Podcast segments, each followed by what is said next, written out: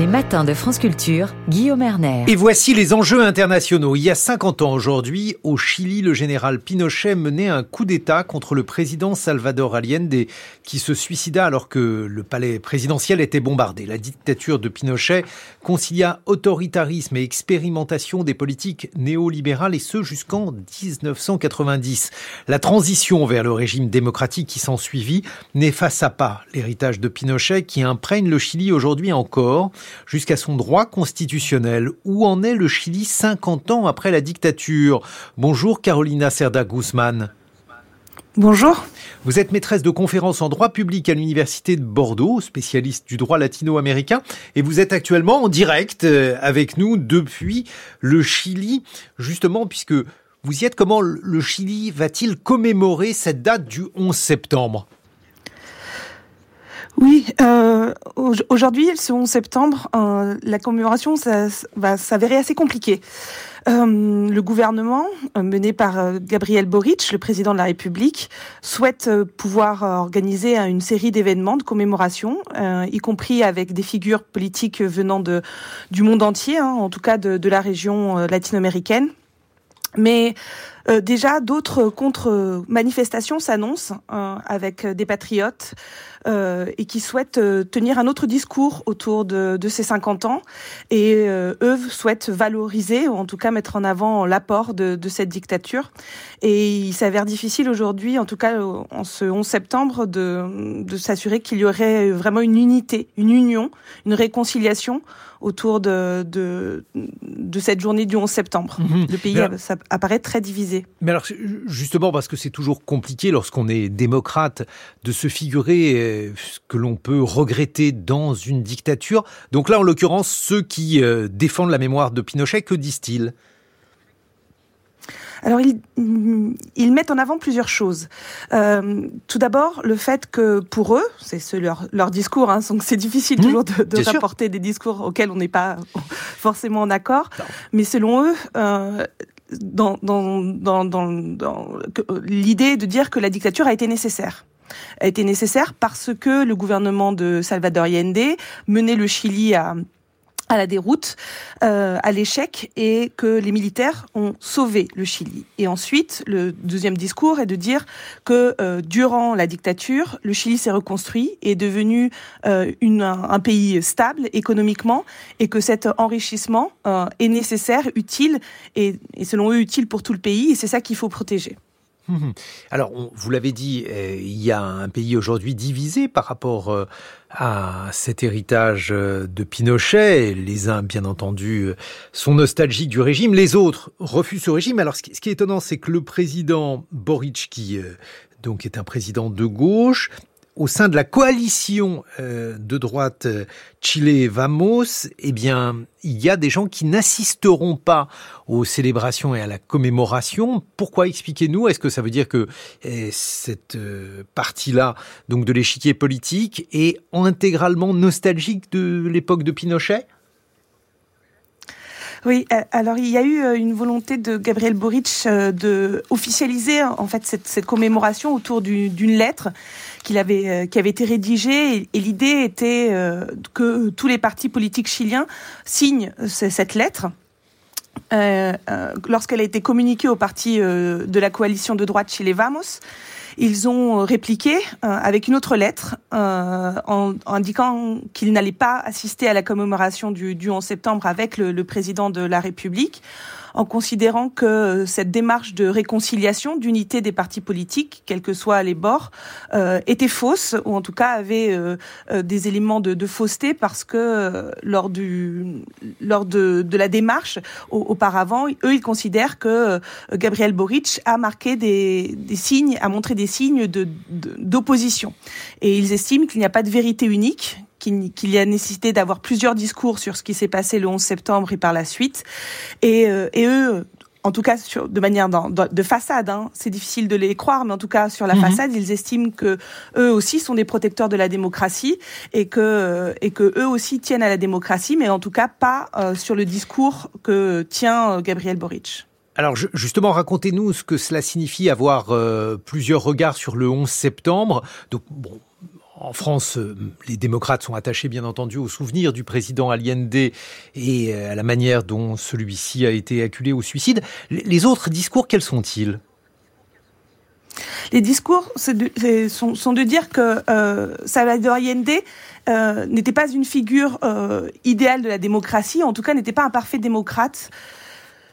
Euh, ils défendent l'idée que euh, Salvador Allende euh, aurait violé la Constitution lors de son gouvernement et que euh, pour ce faire, il s'appuie sur certain nombre de déclarations qui ont été faites euh, quelques jours, quelques semaines avant le coup d'État, euh, indiquant, ou en tout cas dans lesquelles des hommes et des femmes politiques de l'époque dénoncent les violations de la Constitution qui auraient été commises par, Salvador Allende et ainsi dire que finalement le coup d'État était nécessaire parce que Salvador Allende n'était pas un démocrate, il était un homme politique qui violait la Constitution.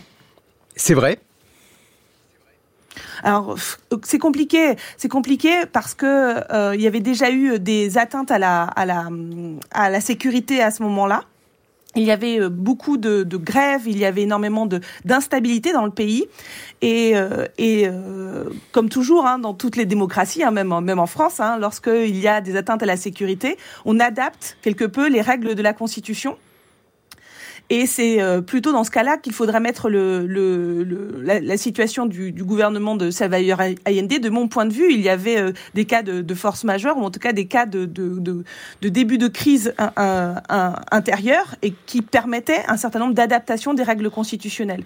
Moi, je n'irais pas jusqu'à dire qu'il était en total enfin qu'il ne respectait pas la, la Constitution. Il l'avait adapté en fonction des, euh, des, des situations qu'il devait faire face.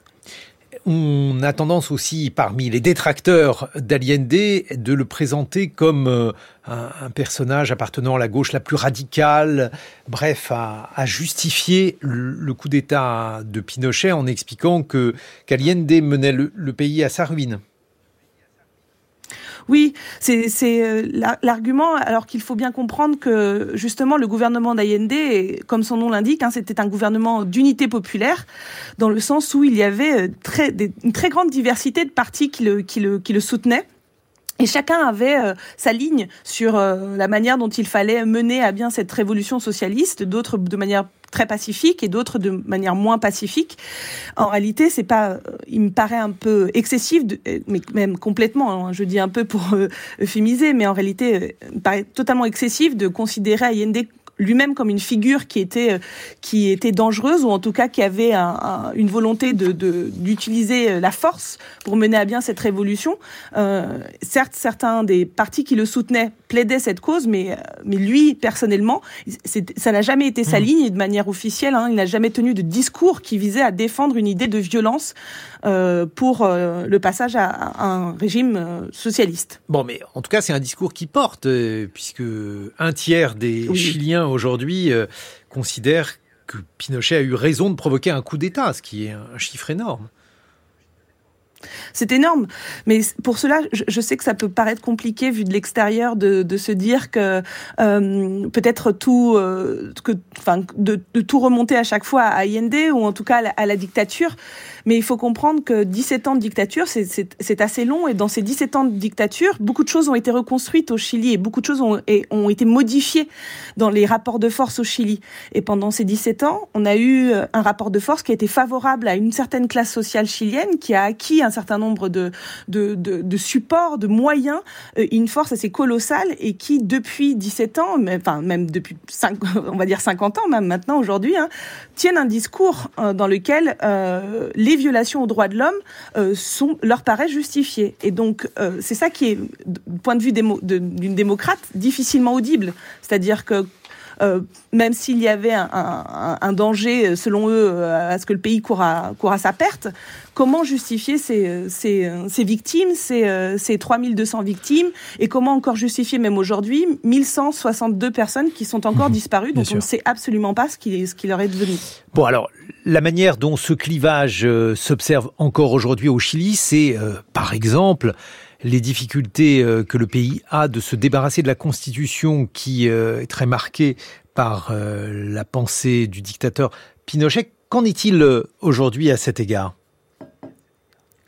Aujourd'hui, euh, nous sommes dans une nouvelle phase de cette, euh, de cette énième tentative de modifier et de changer de constitution. Euh, c'est une très longue saga qu'il est difficile de décrire, mais euh, je vais essayer au moins de vous dire quelle, en est, euh, quelle est la situation aujourd'hui. Aujourd'hui, après l'échec d'une première proposition en, en l'année dernière, en 2022, en septembre 2022, mhm. aujourd'hui, on a une procédure qui vise à associer des experts, une, une commission d'experts qui a rédigé un avant-projet qui est, euh, cherche à établir le strict minimum commun euh, à toutes les branches, les, les, différents bords politiques. Et cet avant-projet est actuellement discuté maintenant par euh, des personnes élues par le peuple. Elles ont été élues en, en mai. Et ces 50 personnes qui se réunissent autour d'une structure qui s'appelle le Conseil constitutionnel, donc pas à confondre avec le Conseil constitutionnel français. Euh, ici, ce sont des personnes élues et elles sont très clairement dominées par la droite, voire l'extrême droite, euh, et elles sont en train de revoir euh, la copie qui a été faite par ces experts. L'une des critiques adressées à ce changement constitutionnel était qu'il aurait pu favoriser une sorte d'archipélisation, c'est très compliqué à dire, archipélisation, allez je recommence, euh, du Chili avec euh, une sorte de, mosaïque, le Chili cessant d'être un. Qu'en pensez-vous? Mm. Alors, euh, effectivement, la, la première... première proposition, celle qui a été rejetée, c'était un des arguments qui lui avait été opposé. Euh, la première proposition, celle de l'année dernière, euh, a été rejetée parce qu'elle mettait en place un, un État plurinational. L'idée était euh, de pouvoir euh, reconnaître justement la grande diversité de ce pays, euh, aussi bien au niveau ethnique que, que même territorial. Euh, Aujourd'hui, euh, ce n'est pas tellement euh, ce risque-là, ce n'est pas euh, un risque d'archipélisation, comme vous l'avez ah, dit, bah vous avez réussi à du dire, point de bien. vue. oui, dingue. Euh, euh, du point de vue ethnique au niveau sociétal, euh, parce que là, au contraire, hein, la démarche des, des, des, partis de droite est de vraiment marquer cette unité, et même à force, hein, de, de, manière culturelle. Il y avait même un amendement qui est qui a été voté qui vise à imposer le sport national et la danse nationale, voilà, pour uniformiser le, le pays. Mais là, en revanche, on aurait une autre fragmentation qui serait une fragmentation euh, liée à à, à des questions politiques, mmh. ici cette fois-ci. Donc on, on, reste encore avec ce, ce fort risque de fragmentation au, au Chili. Merci Carolina Cerda Guzman. Je rappelle que vous êtes maîtresse de conférence en droit public à l'Université de Bordeaux. Vous étiez en direct du Chili où il est 1h52. Euh, Je précise également que vous pouvez sur euh, le site de France Culture entendre euh, le podcast Ils l'ont vécu autour justement du 11 septembre 1973 et puis la série de Culture Monde cette semaine par Julie Gacon avec aujourd'hui le Chili, une mémoire à vif.